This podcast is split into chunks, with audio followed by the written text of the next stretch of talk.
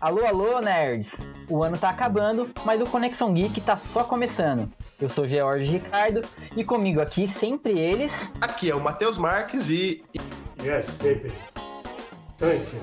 Gabriela Duarte, aquela que ainda procura um bordão melhor para você. Hello! Hoje eu não tenho bordão, mas agora vai ser hello. 2020 foi um ano do capeta. Coronavírus, fechamento dos cinemas e cats foram algumas das pragas que tivemos que enfrentar. Por isso, nós convidamos todos vocês a embarcarem no nosso DeLorean outra vez, rumo a 2021, mas com as coisas mais legais que vimos em 2020 na bagagem.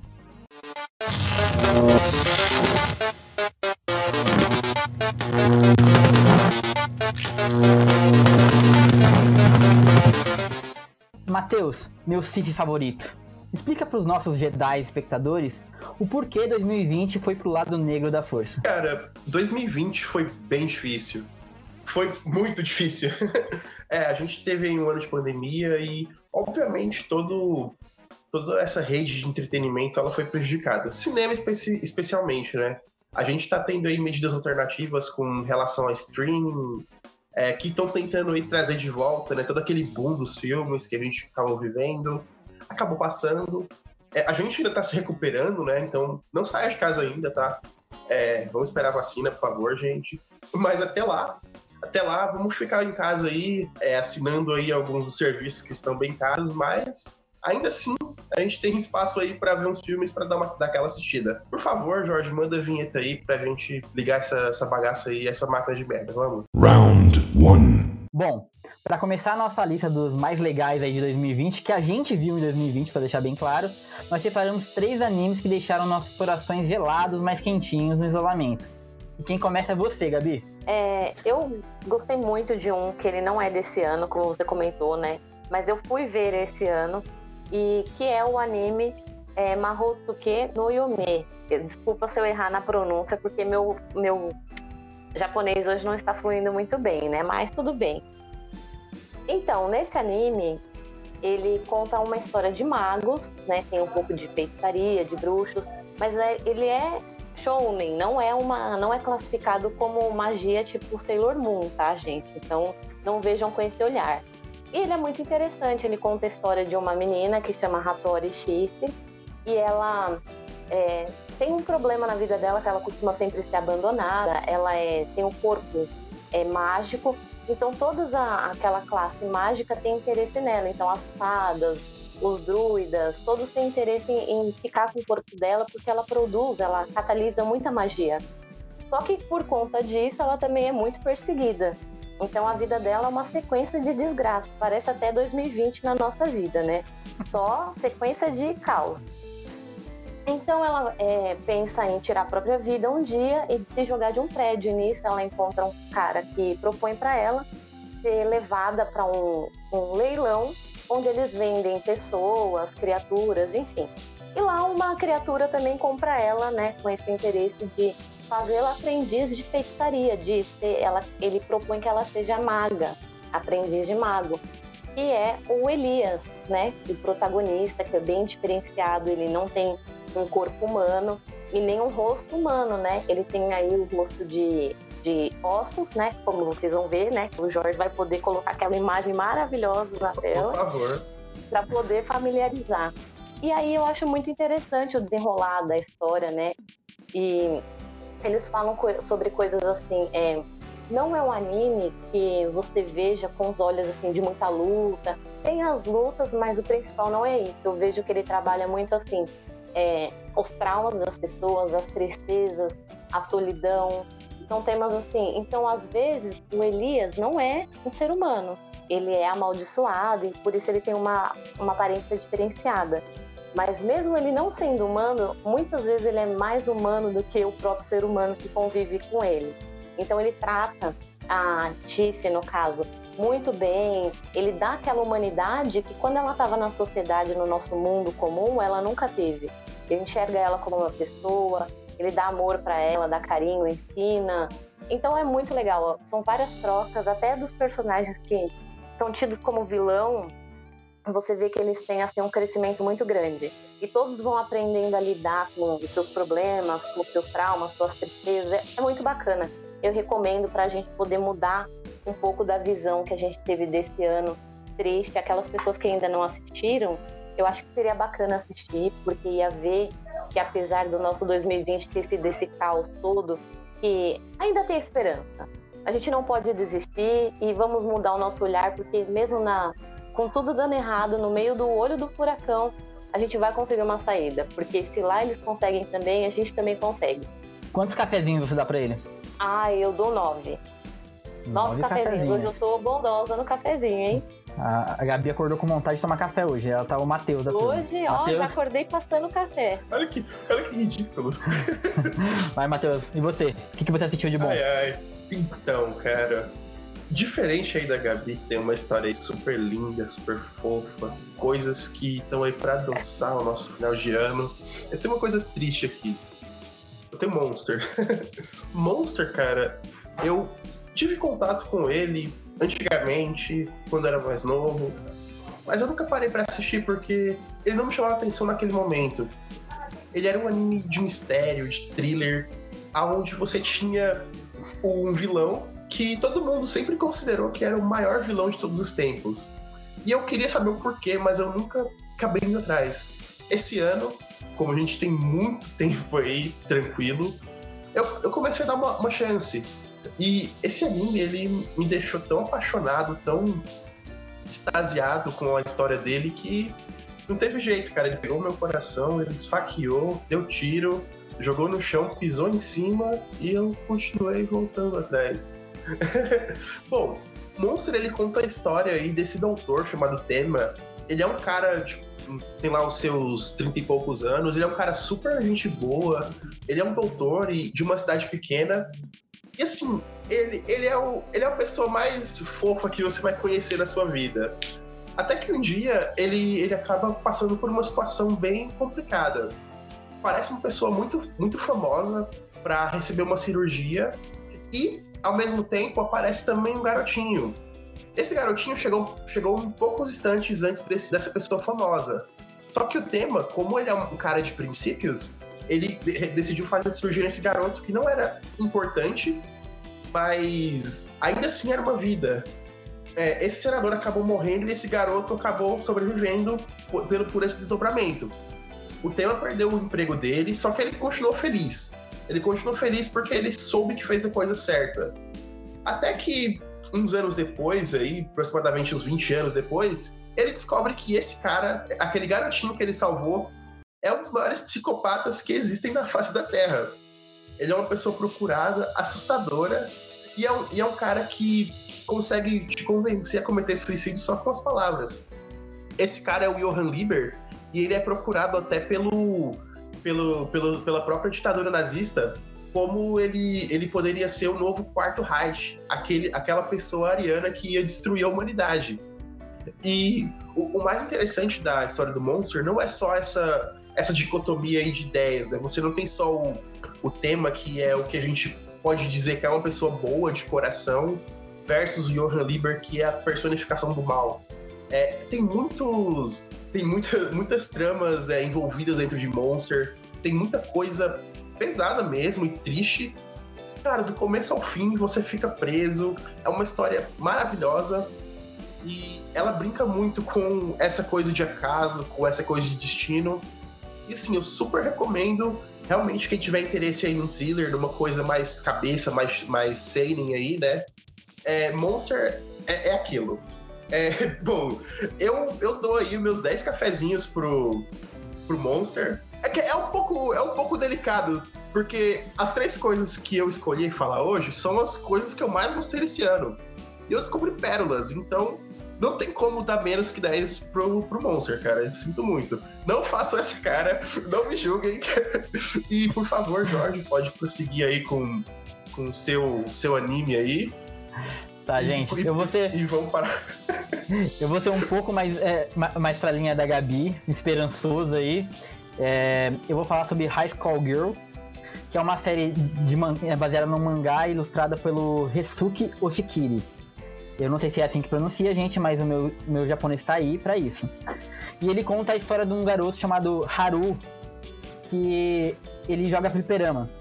A história toda é ambientada sobre a- a história dos videogames. Então, a gente começa no fliperama com ele jogando Street Fighter, Street Fighter 1 ainda. E a gente passa por ele conhecendo Street Fighter 2, Tekken, a- chegando no Super Nintendo, PlayStation 1, PlayStation, sabe? A gente vai passando por todas as fases. E ele tem uma grande rival, que é a Akira Ono, que é genial esse nome. e ela é uma menina que ela não fala. É engraçado, ela, ela não tem voz. Isso faz parte do personagem. Ela não, ela não fala uma palavra. Ela fala só com, com semblante. Então ela fica brava, a sobrancelha sobe, ela fica feliz, a bochecha fica vermelha, ela tá apaixonada, você vê, tipo, ela tímida. E ele tá apaixonado por ela, só que ela sempre vence ele no fliperama em todos os jogos, sendo que ela nunca jogou. Mas ela sempre vence ele e vence todo mundo. Então é uma série que fala muito sobre, sobre machismo. Porque nessa época é, os garotos ficam todos. Como que uma garota vem jogar? Como que uma garota ganha da gente? Então, é, numa época que a gente tá tão envolvido assim com meninas gamers e tal, e discutindo isso sobre assédio em, em, em meio de lives e tal, eu acho que é muito legal você ver, tipo, essa inocência desse amor que ela gosta dele, ele gosta dela, só que eles se odeiam ao mesmo tempo por causa dos jogos, de descobrir quem é o melhor. E é uma verdadeira homenagem ao mundo dos games. Eu super recomendo. Eu vou dar oito cafezinhos, porque eu sempre penso, como é ao contrário do Matheus, que sempre vai ter alguma coisa melhor. Então eu, eu, eu nunca vou gastar meus cafezinhos todos com uma coisa só. Beleza, acho que a gente pode ir pro próximo, né? Sim. Solta a vinheta aí. Round 2. Bom, agora quem começa a rodada é o Matheus. Matheus, a gente vai falar sobre séries então agora? É isso mesmo? Séries? Olha só, olha só. Pois é, né? Eu não sou Matheus cara que odeia, Matheus que odeia séries, porque ele odeia, ele só gosta de cinema, entendeu? Ele gosta de ir no cinema. Pipoca a cara pra ele é o que, o que vale. Cara, eu preciso de pouca cara pra temperar a minha vida.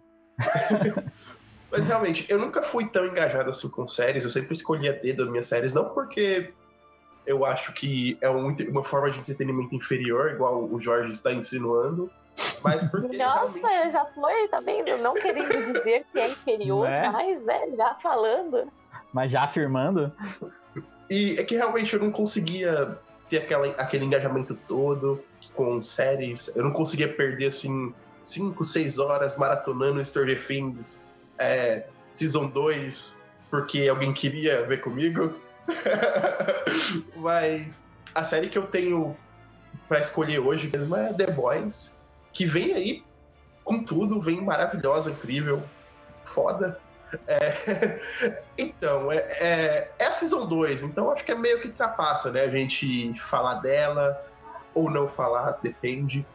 Mas assim, é o mundo. É o contraponto perfeito aí pra Marvel, pra DC agora, que tá se reerguendo aí das cinzas. É, ele vem trazer uma realidade crua onde os super-heróis eles são. Eles são pessoas cruéis, eles são coisas que eles eles estão eles não nem sempre vão, vão trazer coisas boas. E você coloca seres humanos comuns lutando contra essa, essa ideia implícita onde onde esses seres super, super poderosos estão aí estão aí realmente querendo ser melhor que todos os seres humanos. É um pensamento meio aí William Butcher né que na dublagem carinhosamente é chamado de bruto. Cara é, é o prato cheio. Quem quem for ver, né? E especialmente agora que ele, ele trouxe aí uma super vilã muito. Super heroína ou super vilã? O que, que vocês acham, gente? Falando aí da Stormfront. ele é nazista, cara. Pois é, então super vilã. Vilã, vilã, vilã. Ai, ai. Essa, essa que é a questão, né? Ele brinca muito com isso, né? Porque a pessoa que é nazista, tipo, círculo interno, que conheceu Heinrich Himmler e o, e o Hitler, ela, tipo, ela é posada como uma super-heroína, como uma das queridinhas da América, que veio aí pra lutar e combater esses super terroristas. E, assim, é uma crítica muito interessante. The Boys aí merece tudo, toda a atenção que teve, toda, todas as críticas que estão em The Boys são interessantes. E, e no fundo aí ele consegue fazer essa mistura aí de desconstruir os heróis. Merece aí uns oito cafezinhos, então é uma série maravilhosa. Bem, vamos seguindo aí, tá? Então, eu vou falar sobre a série que é A Maldição da Mansão Bly, né? Que para quem assistiu a também da Residência Rio tem ali uma ligação. E a nossa protagonista não é uma do, da Mansão Rio no caso, ela é uma nova, né? Que é a Dani. Vou chamá-la de Dani porque já tô me sentindo próxima agora, depois de assistir a temporada inteira.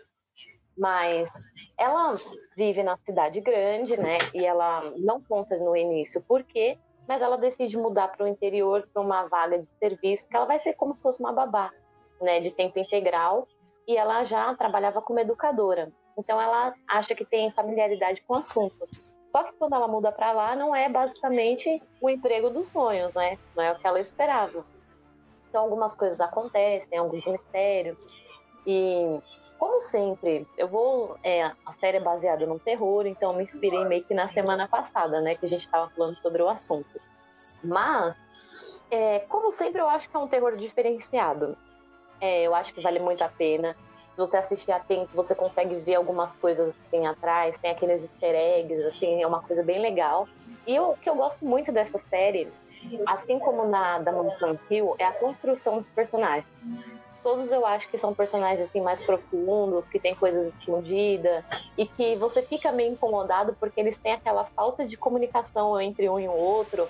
Então, às vezes uma situação podia ser resolvida simples, mas eles não querem falar pelas próprias questões próprias que eles estão sentindo. Então, aquela coisa acaba ficando insustentável. Então, eu acho que é muito legal você ver esse desdobramento que eles têm, né? Da, de crescimento ou de declínio do próprio personagem e de como as relações deles vão se dando. Eu acho que muito mais do que o terror explícito é você ver esse terror que cada personagem já passa pela sua própria história. Então acho que para quem gosta de umas coisas mais assim, vale a pena assistir. Quem não viu ainda, né? E quantos cafezinhos você dá, Gabi? Eu dou oito. Oito cafezinhos. Tô melhor que semana passada, tô mais legal hoje. Mas... É, tá, tá todo mundo numa vibe boa, porque tá acabando, né, É. o ano, então a gente tá, É. tá feliz. É porque É foram mesmo. coisas que a gente gostou de ver, tá? Então. É, É, faz sentido. faz temos um sentido. olhar diferente, né? É o melhor do pior, entendeu? É. Bom, eu vou falar sobre You, ou aqui como a gente chama aqui no Brasil, Você, que é uma série sobre psicopata. Então ele fala sobre o Joey, que é o personagem principal, que é um stalker, que ele seduz garotas, ele se apaixona, na verdade, esse é é o grande lance. É, tem todo um lance de você simpatizar com o psicopata. Acho que mais do que o Dexter, assim, que ele era um cara bonzinho, que já tem essa linha, ele não, ele, você, ele é um cara desprezível, ele fez coisas horríveis, é, só que ele é muito romântico, ele tenta ali. é, é, no começo você vê, nossa, ele, ele tenta fazer tudo pra conquistar as garotas que ele, que ele tá cismado. Só que a partir do momento que ele percebe que ele não tá sendo correspondido, ou que ela tá em outra, ele começa a, ficar maluco. Rouba o celular, sequestra os amigos dela. Tipo, ah, ela tá falando muito com aquela amiga, ele sequestra e mata a amiga e deixa presa no porão sabe? E é, um- é uma coisa que até gerou uma, gerou uma polêmica, assim, na época, de, das pessoas falarem, nossa, mas estão romantizando o abuso e o. e o. E esse, esse tipo de relação, relação abusiva. Só que eu acho, assim, que o que assusta as pessoas nesse, ne- nessa série é que a gente se vê um pouco. Todo mundo tem um pouquinho de Joey. Todo mundo dá aquela espiadinha no celular. Todo mundo já fuçou no, na rede social do, da pessoinha que você estava crushada ali. Então, eu acho que isso é o que assusta. A gente perceber que talvez a gente tenha um pouquinho de psicopata ali dentro da gente, sabe? E, e eu falo isso, tipo, que eu me assustei na época. Eu falei, nossa, mas eu já fiz isso. Nossa, mas eu já peguei o celular pra olhar assim. Caralho, não sabia que isso era tão escroto. Peraí, peraí. Vamos, vamos esclarecer que você já fez isso, já olhou o celular, não que você é, matou É, não pessoa matei pessoas. Nem Eu sequestrou amigos da, da crush. Também não. Mas eu roubei os amigos Gente, eu dela, tá? O Matheus era eu amigo tô, de eu uma tô falando de um. Eu tô falando de um, de um sótão, tá? Eu fiquei, fiquei num sótão aí por seis vezes o Jorge. É, o Matheus não gostava de mim no começo, foi assim que eu, que eu mudei a cabeça dele. Pra, Ai, pra estou sair do porão, ele, te- ele teria que. Ele teria que me amar. Exatamente. Mas é uma série. Mas é uma série que ela tem, então, ela tem esse tom de. de você simpatizar, você fica com raiva da, da mocinha. Porque ela, ela realmente faz um monte de coisa tipo, que você acha errada. Tipo, ela trai ele, ela engana ele quando ele tá sendo, tipo, super bonzinho, apesar de ele ser um, um assassino. E aí você começa, será que ele tem os motivos dele? Então, é, mostra totalmente esse, esse olhar. E tem uma coisa que eu acho muito legal nessa série, que, é, assim, lá pro, pro meio da série, é, a série desde o começo conta com a narração dele. Ele contando, olha só como é a minha vida, eu me apaixonei, dessa vez vai ser diferente. Eu não vou fazer mais o que eu fazia. E não sei o que lá. Ele começa a contar, assim. Aí, pro meio da série, pro meio da série pro fim, é, tem uma inversão que ela começa a contar a história. E aí você começa a enxergar como ela vê a relação. Ela, ai, eu tô entediada. Eu não consigo ficar só com esse cara, e não sei o que lá. E você começa a entender os motivos dela também. Então eu, eu acho que essa é uma sacada muito legal, que surpreende a gente ali, pro, do meio pro fim, mas que a gente não espera em nenhum momento que ele vai ser bonzinho. A gente sabe o que vai ser a série, né? não tem grandes surpresas, mas mesmo assim eu acho que é uma diversão válida e até, tipo, Pra quem tem gatilhos aí, eu aconselho que não vejam, porque eu acho que pode ativar o gatilho. Eu vou dar sete cafezinhos, porque. Justo, justo. É, vou dar sete cafezinhos porque eu tô falando da segunda temporada, que saiu esse ano, mas. que, que eu vi esse ano, mas a primeira temporada foi a que mais me agradou. Então eu vou, eu vou, como sempre, juntar a obra como um todo e dar sete cafezinhos. Então, é, eu tenho, tenho sim, tenho coisas boas pra falar dessa série até. É o que pode gerar uma surpresa aí pra vocês, né? Principalmente pro Jorge. Não é mais surpresa porque caiu, né? Infelizmente. Mas essa série ela tem uma coisa bem interessante porque ela consegue trazer essa simpatia pro, pro um cara que é totalmente desajustado. Lembrou muito também com relação à coisa do Jeffrey Dahmer, né? Que era aquele cara que era extremamente é, interessante, né? Aquele cara esquisito, e mas que de algum jeito ele conseguia parecer uma pessoa normal, né? E, e, cara, apesar de não ter a minha execução favorita, né? É, essa execução ela acaba sendo mais interessante pra mim no numa Invisível que a gente vai falar daqui um pouquinho mais à frente. Mas Spoiler. essa. Ah, spoilers. Mas essa série, assim, em si, ela tem. Ela tem essa coisa interessante de mostrar muito o lado dele, né? Mostrar é, como essas pessoas existem e como pode ser qualquer pessoa que tá perto de você, né? Pode ser seu amigo, pode ser o, o cara que te convidou para iniciar um projeto de podcast, pode ser, tipo, aquela pessoa que você tá. que ba- você esbarra na rua sem querer. E, cara, essas pessoas existem, as montes e elas estão por aí. Cuidado. Matheus, pode ser também aquela pessoa que te elogia no YouTube, assim, tipo, nossa, como você é linda e inteligente. Pode ser. Meu Deus, já temos Stalker. Stalker começa isso? assim. Stalker começa Meu assim. Deus, já vou desativar as redes. É, Mas, ó, eu também tenho uma coisa pra comentar. Eu tava até tentando lembrar aqui o nome, agora eu lembrei. Quando a Gabi falou do. Do da série dela. Não, a série dela não, a sua série, o, Ga- o Matheus, desculpa. The Boys. Que. Que que é? A gente tem Cass. Que é um filme de heróis também, assim, meio reais e. desconstruindo esse, esse tema de heróis. E eu tava lembrando que o Nicolas Cage fez esse filme. E, e o Jim Carrey também, cara. E que eles estão.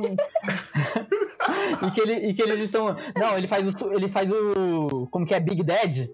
O Super ele, Dad? ele faz o Big Daddy É. no, no que quer, É, Ele é um Big Batman. Ele é um, É um Batman, Batman. diferenciado aí. Não, Eu acho não assim, fale isso. E você não acha, e você, e você não acha o, o Matheus, que o, que o The Boys bebeu um pouco nessa fonte? Então, eu acho que a série bebeu muito nessa fonte, porque The Boys é um quadrinho aí de 2002, 2003, e ele tinha toda aquela vibe da Bush Era, né? Ele tava num, numa situação ali no tempo onde fazer essa crítica, ela, ela, encaixava muito no governo, né? E quando a gente veio agora pro futuro, né? A gente veio para 2018, quando a série saiu, 2019, perdão, ela, ela teve que se atualizar e ela teve essa repaginada, né? Mudaram aí um pouquinho o rio e mudaram aí até a corrida em si, né? Porque era muito. Antigamente era muito militar, né? O foco era militar. É, tanto é que o começo do plot do The Boys ele é até assim, né? Ele tenta jogar lá os suits, como eles chamam na série, né? Pra, pra fazer parte lá do Pentágono, fazer parte do governo. E e- essa ideia, ela tava muito mais forte nos quadrinhos, né? Agora mesmo, né, você tem uma coisa muito grande aí com mídias sociais, o Homelander lá fazendo lives, você tem brinquedos, camisas, tem um merchan muito louco, né? E, cara, é- é- ele, ele, ele realmente deram uma repaginada diferente, né? E, e essa repaginada que o Kick-Ass trouxe realmente, né? Não só o Kick-Ass, mas também aquele filme maravilhoso com o Dwight do The Office, que eu não lembro o nome do ator, olha só, que maravilha, que é o Super, que é um filme de 2009, ele saiu um pouquinho antes do Kick-Ass. É um filme aí do James Gunn com, a, com o nosso querido Elliot Page agora, né? Que na época... Elliot Page. É, o o nosso Elliot Page aí do, do Umbrella Academy também. Ele fazia a, side, a sidekick, ela era Bolt, no, no caso, no filme. E aí a gente tinha esses, esses dois personagens fazendo mesmo aí uma, uma paródia, assim, dos super-heróis. É um pouco cru, é um pouco não refinado pros dias de hoje. Mas, assim, eu acredito muito que é, essa repaginada ela foi necessária pro, pro The Boys. E faz o tema ser muito mais pertinente, mais interessante mesmo, né? Porque, poxa, o, o que mais me dava tédio nas revistinhas antigas do The Boys era você, tipo, abrir e ver páginas e páginas de diálogo referente lá é, a coisa. É, parecia que eu tava lendo House of Cards, cara. Só que sem as coisas interessantes, sabe? Milhões de nomes, milhões de termos, todos em. Todos referentes, tipo, a, a militarismo americano, e a gente sem entender. E, e realmente essa repaginada foi necessária, foi interessante. E eu espero ver mais coisas desse tipo, porque como a Marvel aí tá gigante, né? A Disney e como a Warner com a DC também já tá indo nessa mesma linha, eu sempre vou querer ver esse tipo de contraponto aí com os heróis. Porque eu acho que é isso que faz as coisas andarem, né? Porque a gente só vai querer. A gente vai querer mais é, dessas coisas que fazem questionamentos, que fazem críticas. Porque, poxa, vou falar a verdade que é muito mais interessante você ver um, um super-homem super vilão destruindo aí o planeta do que um super-homem salvando um gatinho de árvore, né? A gente teve também um, um- um de terror, né, Matheus? Que era um super-homem do mal. A gente teve Brightburn, que inclusive Brightburn. faz parte, faz parte do universo do Super. Ele, eles coexistem nesse mesmo universo aí do James Gunn, maluco. 2020 acho que foi o, acho que foi o ano do, da, re- da reinvenção dos super-heróis, né, cara? Teve muita coisa assim, em linhas diferentes, né? Ah, não, com certeza, com certeza. A gente teve aí o, o jogo, o jogo dos Vingadores, né, também, que foi, foi meio, meio duvidoso, né? Eu tô jogando ainda, eu tô jogando ainda. Eu gostei, eu gostei. Não terminou ainda essa porcaria? Não, cara, não tenho tempo, eu sou um cara Mateus. ocupado. Ah, perdão, perdão. Você já tá dando spoiler pra quem não jogou, já não vai interessar mais agora aí, ó. Tá vendo? O Ben de Ferro morre no final, gente. Aí, não, aí a gente consegue um patrocínio, o Matheus vem falar, vem fazer propaganda. Pô, por favor, É. farei. Vamos girar o assunto, gente? Alguém Vamos quer falar mais girar, alguma coisa? girar. Pode Tá tirar. Pode girar, galera. Round 3. Agora a gente vai falar sobre os filmes, que é a coisa que a gente mais gosta. Eu vou começar essa rodada, então eu vou falar sobre Pai e Mãe. É um filme do Nicolas Cage com a Selma Blair. É um filme de é um filme de terror comédia assim. Eu não sei nem explicar o que é esse filme, porque o Nicolas Cage não sabe, ele não sabe ser sério, né, cara? O Nicolas Cage tentando ser, ser dramático é uma coisa linda. Ele tem um, um jeito Nicolas Cage de atuar. Então, o filme é basicamente conta uma história assim de um, um surto inexplicável que transforma todos os adultos em psicopatas por 24 horas. E é engraçado que a gente não tem muita explicação do porquê 24 horas, a gente só sabe que é 24 horas e eles têm que sobreviver 24 horas. E aí, os filhos de- desse casal, que é vivido pelo Nicolas Cage e pela Selma Blair, eles têm que ficar dentro de casa e sobreviver ao, ao- ao ataque, ao surto psicopata dos pais.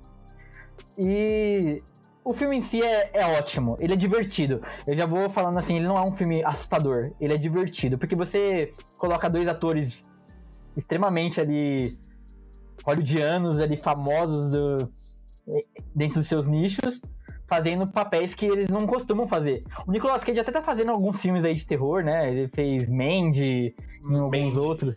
Mandy, é, Mandy é um dos melhores filmes do Nicolas Cage. Cara, é maravilhoso. Cara, o Nicolas, o Nicolas Cage ele é muito bom atuando. Quando ele faz aqueles. arregala aqueles olhos dele lá. E eu gostava do Nicolas Cage do- das comédias românticas, entendeu? Então. eu, tô, eu me diverti muito com esse filme. E ele é um filme assim que se você assistir sem compromisso, porque tem muito filme que a gente ass- assiste esperando, nossa, esse filme vai ser demais, aí você se. Nossa, que merda. Mas esse não, esse é um filme que você vai assistir sem esperar nada dele. E você vai ter, tipo, uma hora e meia de diversão garantida, muito sangue e muitas caretas do Nicolas Cage, né? Porque quem conhece o Nicolas Cage aí, o Cageão sabe. Eu vou Por isso que eu brinquei dar. aquela hora do Superman, imaginando ele naquele Ó, teste, lembra? Clássico aquela foto. A, a imagem deve estar aparecendo aqui a agora. imagem maravilhosa. Imaginem Nicolas Cage com aquela cueca por cima da calça, porque ainda o uniforme dele nessa época era, era esse uniforme, tá? Bom, Dirigido pelo Tim Burton, cara. É pior ainda. pelo Tim é Burton, uma cara. coisa, meu Deus do céu. Tim Burton. É, agora a gente vai pro Matheus, Matheus. Matheus vai falar sobre Ah, um blockbuster aí de 2020. o... Na verdade, eu acho que é o melhor filme de 2020. Sem, sem competição. Tenet ficou no chinelo, sinto muito. É, infelizmente aí tem, tem o meu, meu novo queridinho aí, que é o Robert Pattinson, que tá no filme.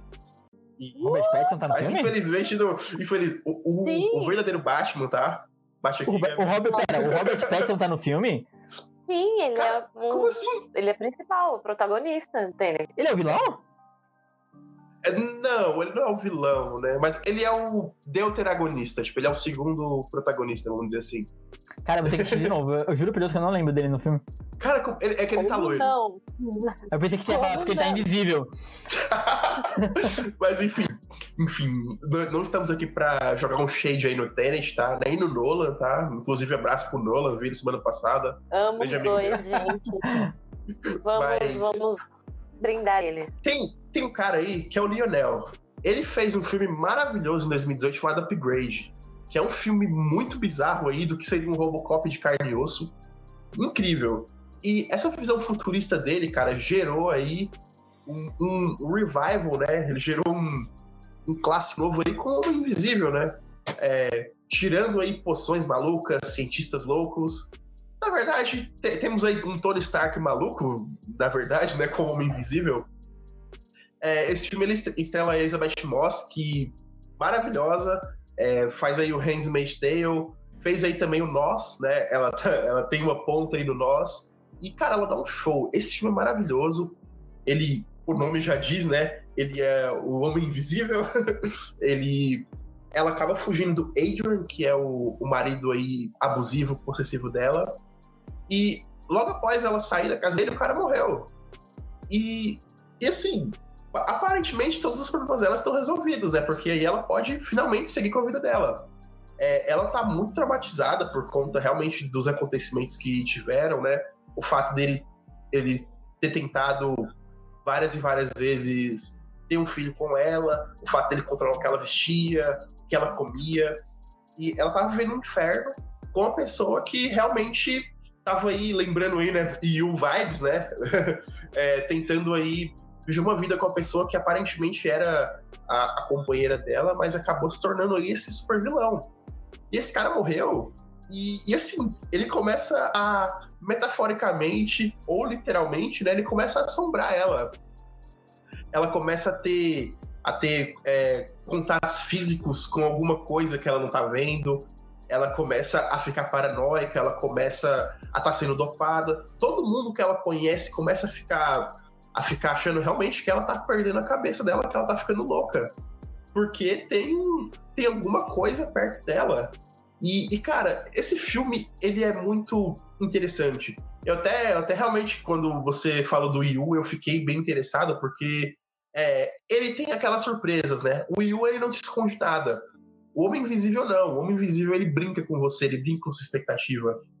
Você tá esperando o quê? O cara acabou de se. De, eita, nós! o cara acabou de se suicidar. Então, obviamente, é um filme de fantasma que a gente tem na mão. Só que pode, as coisas não são o que parecem. É, alerta de spoilers ou, ou a gente segue? Não, é. alerta, alerta. Eu tenho. Pode seguir? Maravilha. Bom, Gabi, você viu o filme, só por curiosidade? Não, pode ir, pode ir. Eu falei pelo pessoal Ah, tá. que tá ouvindo, não Então, e, e assim, maravilho, maravilhoso as coisas seguem, né? Porque realmente é uma pessoa que tá lá por baixo da, daquela, daquela situação. Uma pessoa invisível, uau! Tá- Não tava no título, gente, ninguém tava esperando isso. e realmente, né, após esses desdobramentos, após é, a irmã dela é, ter se suicidado. Suicidado não, perdão, ela- após a irmã dela ter, ter sido morta na frente dela e ela ter levado a culpa. É, Tan, tan, tan. O cara, o cara fingiu a própria morte. Ele tava preso no porão da própria casa. Eu já passei uma situação parecida, tá, gente? Então sei como é ficar no porão de uma casa. e o irmão dele, o irmãozinho mais novo, é que era o grande cúmplice. É, beleza, e depois desse, desse querido irmãozinho dele ter sido morto, é, de um jeito bem violento mesmo, ela decide retornar à casa desse cara porque ela teve dicas ao longo do filme, né? É, uma simples palavra que ele falou quando estava invisível, né? Surpresa, que acabou fazendo com que ela visse, que ela realizasse, com que ela percebesse que esse cara estava realmente não pregando peça maldosa nela, né? Mas sendo realmente aí o filho da puta que que, que tava atormentando ela junto com o próprio irmão. E assim, ela, ela mata ele, faz parecer um suicídio. E da mesma maneira que ele matou a própria irmã. E, cara, esse filme ele é maravilhoso. Esse filme é incrível. Ele. Eu acabei spoilando o filme inteiro aí, mas whatever, né? é, o que eu queria mesmo dizer é que é, realmente, né, como se lida com trauma, né? Especialmente quando ele tá lá é, fisicamente com você. É muito interessante porque esse cara, o Adrian, ele era realmente um Tony Stark, né? Ele era um cara famoso, rico, milionário, mas ele tinha essa coisa de posse, ele era um cara controlador. E o que a gente via, o pouco que a gente vê, né, com a construção do universo, é que ele realmente, né, ele era visto como um gênio. Ele não era visto como esse cara doente que ele acabou, acabou sendo.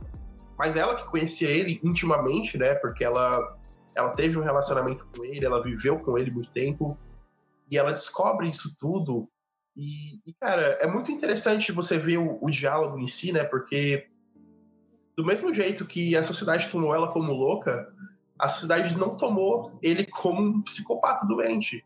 Porque o que é mais fácil de acreditar, né? E, e esse filme tá aí, ele, ele é um thriller muito interessante, ele dá medo, isso que é interessante, né? Você fica apreensivo, ele tem cenas muito bem construídas, e muitas vezes realmente a câmera tá lá parada mostrando nada. E, cara, isso é, é uma coisa aí que vale a pena. Eu espero ver mais aí do Lionel no futuro. Especialmente aí com esse techno-horror, né? Que ele acabou mostrando aí pra gente. E o que, que vocês acham, né? O que, que vocês gostam desse filme? O que, que vocês não gostam? Como é que tá pra eu- vocês aí? Deixa eu começar, porque eu tenho, eu- eu tenho. Eu tive uma experiência muito legal com esse filme, porque eu sou muito fã, muito fã do Homem Sem Sombra, de 2000, com Kevin Bacon. Kevin Bacon. Kevin Bacon. e eu jurava, jurava, jurava que era um remake. Eu jurava que isso era um. ti- Tinha a ver com esse filme.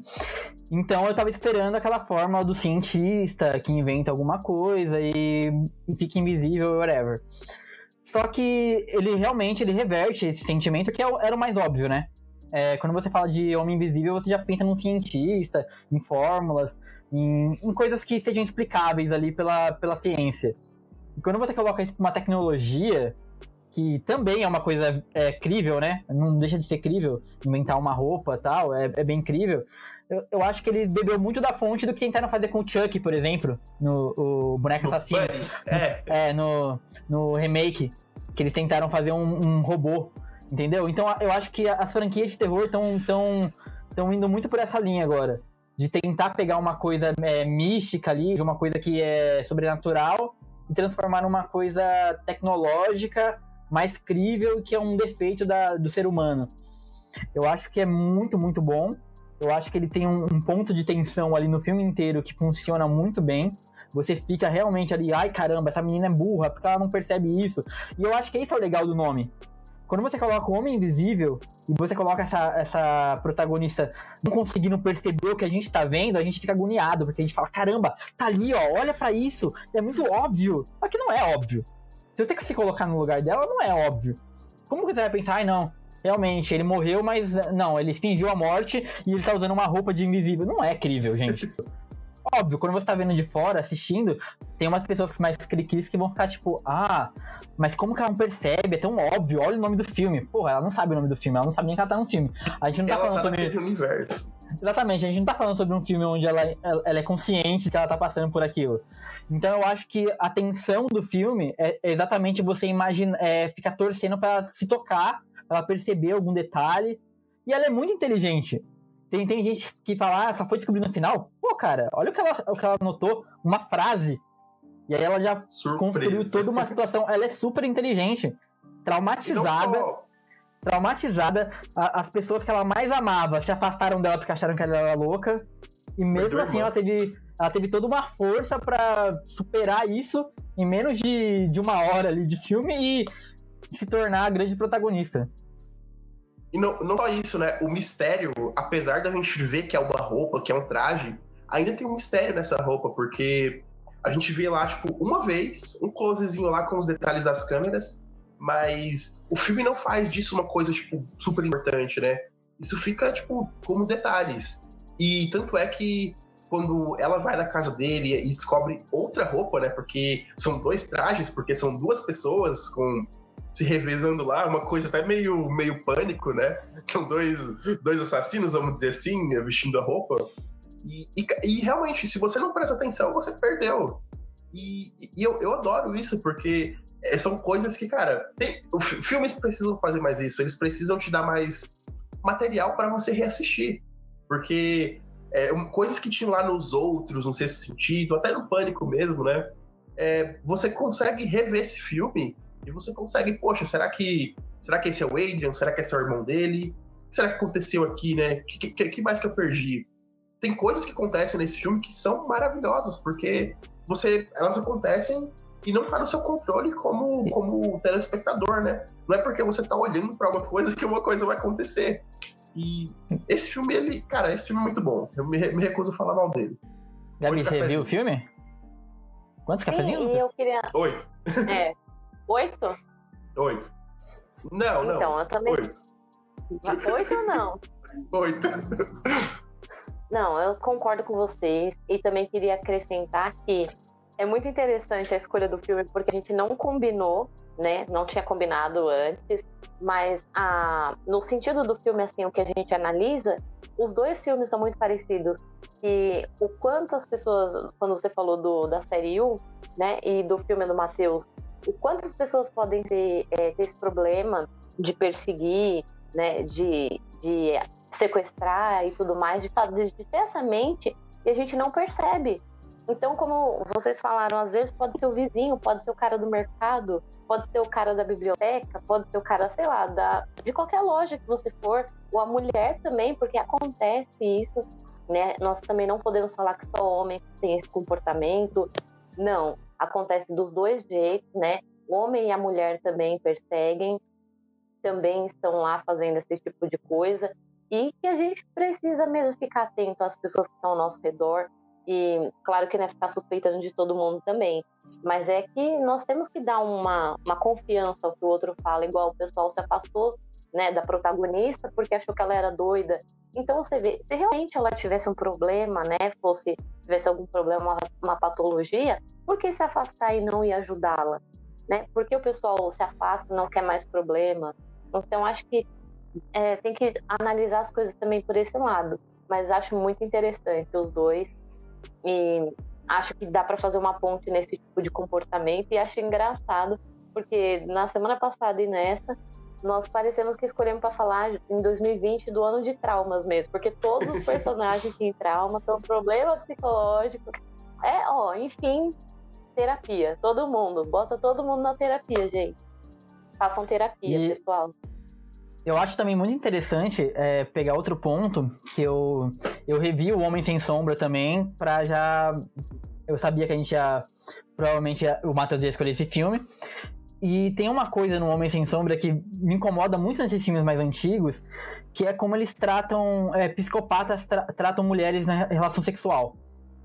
Então a gente tem uma cena de estupro no Homem Sem Sombra que é muito escrota, assim, e sem necessidade. Ele é um cara normal, Ele fica, a partir do momento que ele fica invisível, ele vira um psicopata. É, Isso não tá nele. Ele, ele fica invisível, ele vira um psicopata. E aí ele começa, tipo, a fazer coisas que ele acha que não. que, que ele poderia fazer sem, sem, sem ser preso ou ser julgado. E, e essa parte do estupro eu acho muito pesada e desnecessária. E é uma coisa que eles. que eles evitam a todo momento no, no Homem Invisível. Ela é muito forte e você vê que ela tem os traumas dela ali, que são, na maioria, psicológicos. Só que ela. Eles evitam a todo momento tentar colocar essa conota- conotação sexual no tratamento, no, na violência do, do cara com ela. Que eu acho que é uma coisa assim que, em filmes. eu acho, sei lá, eu tenho, eu tenho essa opinião, gente, não sei vocês, mas eu tenho muita dificuldade de lidar com, com, com estupro é, utilizado como forma de terror. A gente ainda tem esse estereótipo, a mulher forte é louca, porque ela, ela fala, ela não, ela não aceita, ela não aceita que aquilo é coisa da cabeça dela. Então ela é louca. Se ela ficasse é. quieta, E fala, eles não, não- é, eu tô Eles ouvindo não coisas ajudam aí. ela, né? É bem assim, eles não ajudam, julgam ela, deixam ela exclusa e do termo ela que lute, né? Ela doida ou não, deixa ela aí. Ninguém vai lá e fala assim, não, vamos atrás, vamos ver o que é realmente, né? Deixa eu tentar te ajudar. Não tem isso, porque ela já tinha perdido a irmã também. Então você vê, não é uma coisa fácil, não é uma coisa simples. Então a- sempre tem essa, essa opressão da sociedade sobre a mulher, fora nessas relações, que ela já era, já estava numa relação abusiva com ele, né?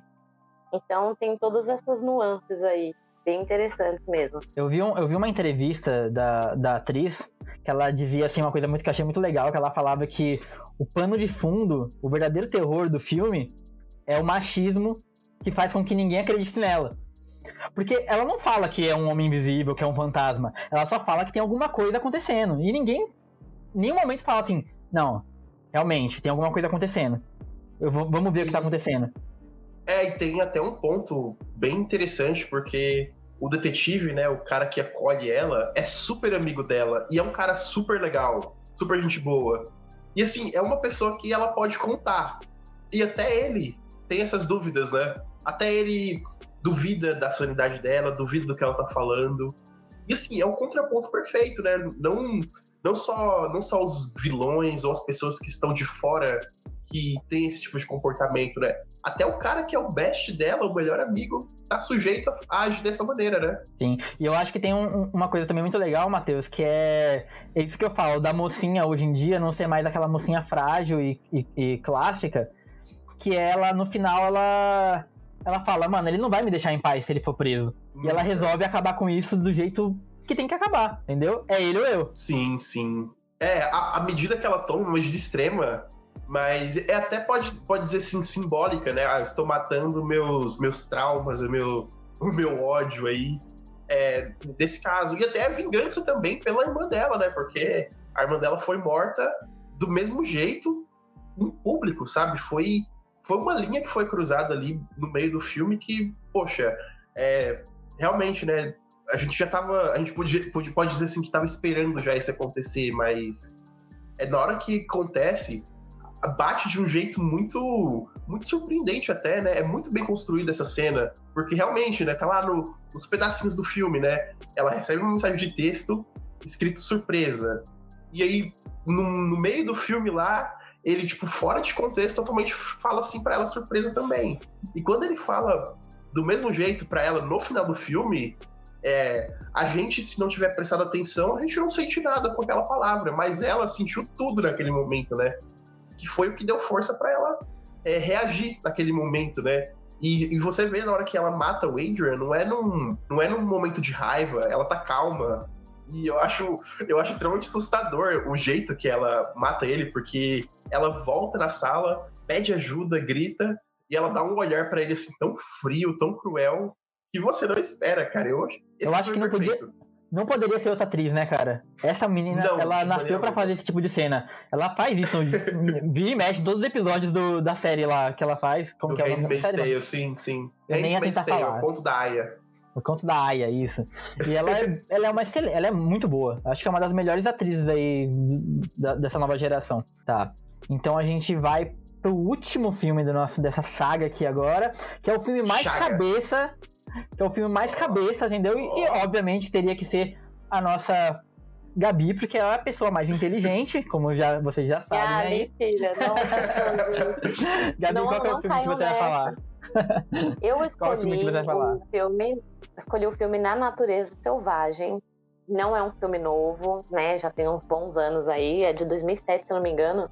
Isso mesmo, coisa assim. 2007. Ó, Ah, tá vendo? Acertei. Fui lá no- na memória. Então, ele é de 2007, mas esse ano eu revi ele, entendeu? E eu achei que foi muito importante. E, como sempre, as escolhas que a gente tem feito aqui são todas sobre é, mudar o nosso olhar sobre algum assunto, sobre alguma coisa, a perspectiva, a situação. E tem o nosso Christopher, né, que é o, o personagem principal. Ele é o nosso protagonista e ele vive na casa com os pais e uma irmã, né? E ele já no começo do filme ele narra o filme e você percebe que ele não tem vontade de seguir na faculdade, de fazer a vida que os pais tinham planejado para ele. Mas ele termina, chega a terminar os estudos para satisfazer a vontade dos pais. Só que ele tinha um plano, né? Ele já tinha feito o plano dele e ele já tinha feito as economias, então ele decide que ele vai sumir. Ele organiza toda a vida dele deixa tudo preparado e então ele vai embora de casa, ele morava sozinho, ele vai embora e só algum tempo depois que a família fica sabendo que ele foi, porque ele já tinha planejado várias coisas, como mandar carta para casa dele, já tinha as cartas programadas para chegar em cada data. Então ele foi assim, já tinha planejado bem as coisas antes.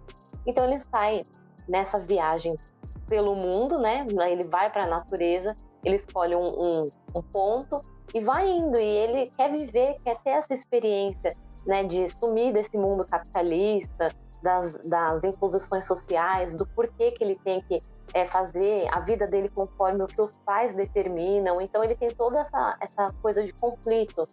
Então ele sai e prefere experienciar tudo. Então ele passa fome, passa frio, passa sede, passa todas as experiências possíveis assim.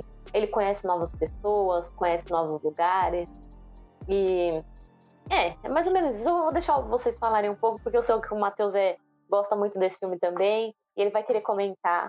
Mas é um filme muito bacana, muito bacana mesmo. E eu acho triste, porque me arrasa no final, gente. Me arrasa no final. Como eu, como eu entendo menos, eu vou começar, tá, Matheus? Dando meu Pode, pitaco vai, aqui. vai lá. Vamos lá. Eu. Bom, é um filme sobre. É um filme, primeiramente, eu acho que é, é bom deixar claro que é um filme que ele é baseado numa história real. É, Mas o cara não morre Lee- no final, tá? Não, Mas o cara sim, não morre no final, É por isso que eu tá- falei baseado em numa história real. E é um filme sobre um cara que tá se autodescobrindo. Entendeu? É um filme que fala muito mais sobre como a gente vê, vê, é, vê ele do que sobre como ele vê a gente. Então ele, ele viaja por, por esses lugares, ele conhece as pessoas que também vão mudando ele de acordo com os, com os contatos que ele vai tendo. Eu, tenho, eu não tenho uma lembrança assim muito profunda do filme, mas eu, eu posso dizer assim que é um filme que, que tem filmes que são momentos, né? Eu diria que ele é um filme pra você assistir quando você tiver numa vibe bem. Eu quero, eu, eu quero me autoconhecer, eu quero É entender um pouco. introspecção, né? Isso, Gabi. Eu acho que esse é o Quando você momento pra tá você na introspecção, você, ele vai assim durante o filme, ele vai é, questionando e vai comentando as coisas na narração e você vai acompanhando e você passa a refletir aquilo também, né? Na sua vida, você já questionou aquilo? Quando você, e se você estivesse naquela situação, você ia pela mesma aquela vertente que ele? Você teria ido? Você teria ficado? Então você também pensa, todo que, qual foi o jovem que nunca pensou que queria sair pra, pela vida mochilando? É um sonho de todo jovem. Ele A vai, a própria-. A própria decisão dele de ir pro Alasca, assim, tem toda uma, Sim. uma, uma questão Sim. ali que é interessante, né? Sim, tem toda aquela simbologia de por que aquele lugar, né? É muito interessante. Matheus? Esse filme, ele. Ele sempre puxa pro o que é felicidade, o que é ser feliz. O, o Christopher, ou Alexander Supertramp, que é o nome que ele usa, né? Quando. Supertramp, né? Ele é, o, ele é o vagabundo que sai por aí pedindo comida, pedindo dinheiro. E ele, ele, ele procura ser feliz. Ele encontra várias pessoas diferentes e ele sempre fica pensando: será que eu consigo ser feliz aqui? ele encontra um casal hippie que acabou perdendo um filho, que tinha a idade dele. E eles ficam extremamente felizes de encontrar alguém como o filho deles, que eles tinham antes. mas ele, ele fica extremamente feliz. Ele fica confortável, ele se sente amado, porque os pais dele, eles trabalhavam na NASA e eles não eles deram tudo para ele, mas ao mesmo tempo não deram amor, não deram carinho. E ele cresceu desse jeito esquisito, né? Ele tá lá nos anos 60, né? E aí o pai dele reclamava porque a irmã dele dirigia, porque ele não gostava de dirigir, ele preferia que a irmã dele dirigisse que é porque ela gostava. E até nesses detalhes ele se incomodava. É como se realmente a sociedade não fosse é, agradável para ele. E para cada pessoa que ele encontra, ele ele deixa elas indo embora, porque ele acha que ele vai encontrar a felicidade através da solidão. E cada dia que ele aprende uma coisa nova, cada dia que ele sente uma coisa nova, ele se sente sozinho, porque na cabeça dele, né, o jeito que ele está é, experimentando as coisas é como se a solidão fosse felicidade. E no, ao desdobrar do filme, né, quando ele finalmente chega no Alasca, ele praticamente se torna um com a natureza, né? Ele vive ele vive com os animais. Eu lembro de uma cena que me marcou muito, que é de um urso. Que um urso, aparentemente com fome, né? Ele passa por ele e ignora ele como se ele fosse só mais uma alguma coisa que é normal lá. E essa cena é lindíssima, porque ela mostra o quanto que ele está em sintonia com, com a natureza, o quanto que ele se sente confortável. De novo, voltando no tema de felicidade, né? Ele escreve sobre o que é ser feliz, ele escreve o que ele está sentindo. E, ironicamente, nesse momento de solidão extrema, nesse momento onde ele acha que atingiu lá o nirvana dele de felicidade, ele se vê infeliz. Ele se vê infeliz porque a vida dele não é só isso. Ele tinha pessoas que amavam ele, ele tinha ele tinha praticamente tudo. E ele achou que se, se ele se desprendesse de tudo, ele seria feliz. Mas, infelizmente, é, essas sensações voltam e ele acaba percebendo, né? Infelizmente, ele percebe tarde demais que é a felicidade, ela só é plena quando compartilhada. Que é a, é a frase, assim, do filme, a frase dele, que sempre me faz chorar, porque ela é maravilhosa. E, Sim, e ela é muito traz, legal. assim... Qual é a frase, incrível. Matheus? Acabei de falar. a frase, a frase é. é pá, eu tenho que repetir, vai ficar puto. Não, vai, vai de novo, vai de novo. Vai de novo. Não, vai de novo. Não, beleza. Chora, mas chora dessa vez. Poxa, eu tenho que repetir. ai, ai. É pra voltar? Como é que a gente faz agora? Pode falar de novo. Tá, beleza. É, Não, não, e aí culmina né, naquela frase maravilhosa do, dele, né? Que a felicidade só é plena quando ela é compartilhada. Que é no momento, realmente, né? Nos últimos momentos de vida dele, nos últimos momentos que ele tá respirando, ele tem essa epifania, ele acaba escrevendo isso, porque ele finalmente percebe que tudo aquilo que ele viveu é a vida dele. Tanto essa parte de introspecção, de solidão, quanto as pessoas. As pessoas que ele conheceu. E a cada vez que ele ia embora, ele deixava assim um pedaço dele com essas pessoas. E, poxa, esse filme ele tem aquela trilha sonora que vai te. que vai te fazer chorar a noite inteira. Por favor. Por favor, Gabi, continue. Quero, queremos aí a, é a parte técnica. Não, eu acho que eu vejo assim que ele teve diversas oportunidades de experienciar uma, uma, uma coisa melhor, né? Um momento mais feliz. Só que ele ficava tão preocupado em achar a felicidade como se fosse uma coisa estática que ele estava de frente com várias portas que poderiam ser felicidades e ele não entrou em nenhuma. Então, houve esse casal que convidou ele, que viajou com ele, teve aquele outro que deu oportunidade para ele de trabalhar na colheita. Que foi preso pelo FBI. dele, que foi preso. Ele poderia ter ficado lá, ele poderia ter ficado com o casal, ele poderia ter ficado com aquele senhor que foi o que leva ele pro Alasca no, no destino final que ele quer. E o cara queria adotar ele como filho, porque o cara também era solitário, estava cansado. E eles tinham assim uma sincronia perfeita, total. E eles, Até- né, ele não A- É, até aquela moça que se apaixona por ele numa festinha e Sim, ele tem muitas oportunidades, né? Sim, ele tem muitas oportunidades, mas ele pensa, ah, eu não vou criar raiz aqui, porque pode ser que a minha felicidade esteja em tal lugar. Pode ser que a minha felicidade esteja em fazer tal coisa. E no fim, ele percebe isso. A felicidade não é um estado, um estado estático, não é constante. Nós Uhum. vivemos é, em a procura mesmo, né? E no que nós temos são momentos de felicidade. Ninguém é feliz o tempo todo, até porque se for feliz o tempo todo, vão à terapia porque isso aí é algum problema, gente. Não é normal você ser 100% feliz o tempo todo. Ninguém é. Então, nós temos momentos que ficamos mais introspectivos, mais chateados, tem... e isso é normal, mas ele não, não enxerga dessa forma. E uma outra. queria- Pode falar. Tá, só pra interromper um pouquinho, gente, eu queria fazer uma menção honrosa aqui. Eu até confundi os filmes um pouco, que eu queria falar do Capitão Fantástico. Que pra Ah. mim é. Que bebe muito dessa fonte. É é- maravilhoso. Entendeu? Só que eu, eu sempre imagino o, o Capitão Fantástico como se fosse esse filme Herói. com um final feliz. Entendeu? Com um final Sim. feliz. Porque ele- ele- eles explicam to- todas as perguntas que, que ele faz no filme.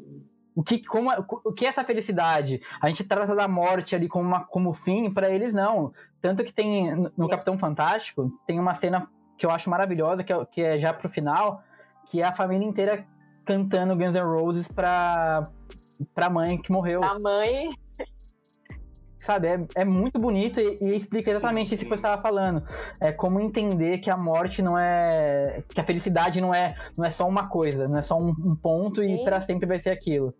Eu tenho uma ressalva. Ela é mutável, né? com- É, eu tenho uma pequena ressalva aí com o filme do Da Natureza Selvagem, porque o final dele não é ruim. Essa Não, é mesma triste. percepção. Não, ah, claro, claro. É ruim. triste. Não, não, É. ruim, perdão, peraí. Não, não é que. Não é triste, é isso que eu queria dizer, tá? Não é ruim, é triste. ele não é um final triste. Ele é triste pra gente que tá assistindo. Mas ele não é triste pro Chris, pro Christopher. Porque no momento final da vida dele, ele percebe. Ele percebe o que era felicidade, ele entende. Ele foi feliz em vários Sim. momentos. É, e isso, isso muda completamente a perspectiva dele. E apesar dele não ter um depois da partir dali, é, é um bom final pra ele. É um final onde ele tá em paz consigo. E assim, assim como o Capitão Fantástico, sabe? E, gente, por que vocês acham que, que os, os autores, o diretor, o roteirista decidiram mudar o final em relação ao que aconteceu na vida real? Cara, eu acho que é exatamente pra ter esse impacto maior, né? É exatamente pra Pra ter. deixar a coisa mais introspectiva, de te dar aquele choque do termo assim. Se você, se você fosse igual, ele ficou na situação ali de vida ou morte, você ia fazer o quê, né? Qual seria o seu momento? Para aquilo é uma coisa, eu acho, mais simbólica, naquela morte, né? Pra gente não esperar o momento de que você tá lá nos momentos finais para você reparar que você tinha pessoas importantes, que você teve momentos felizes, que você poderia ter vivido outras coisas. Então eu acho que eles fazem para te impactar. Ele decidiu fazer para impactar, para ser um tapa na nossa cara e falar sacode a poeira, né? Você vai continuar buscando a felicidade porque isso é a vida e nós temos que dar um jeito de seguir. Eu vejo dessa forma. Matheus, mais alguma coisa? Não, eu falo tudo. Bom, vamos terminar desse jeito maravilhoso, entendeu? A Gabi deu um show aí. E Sempre. Ai, para, gente. eu acho que esse filme é simbólico a gente terminar o último programa de 2020 com esse Peraí, os filme. cafezinhos, cara, calma. Ah, é verdade, peraí, vamos lá. Nossa. Gabi, quantos cafezinhos Eu? você dá? 10 cafezinhos. 10 Filha, cafezinhos. É, 10 porque é Dez introspecção e lição pura esse filme. Uma sensacional. tristeza é o Entrega que move tudo. a gente, tá?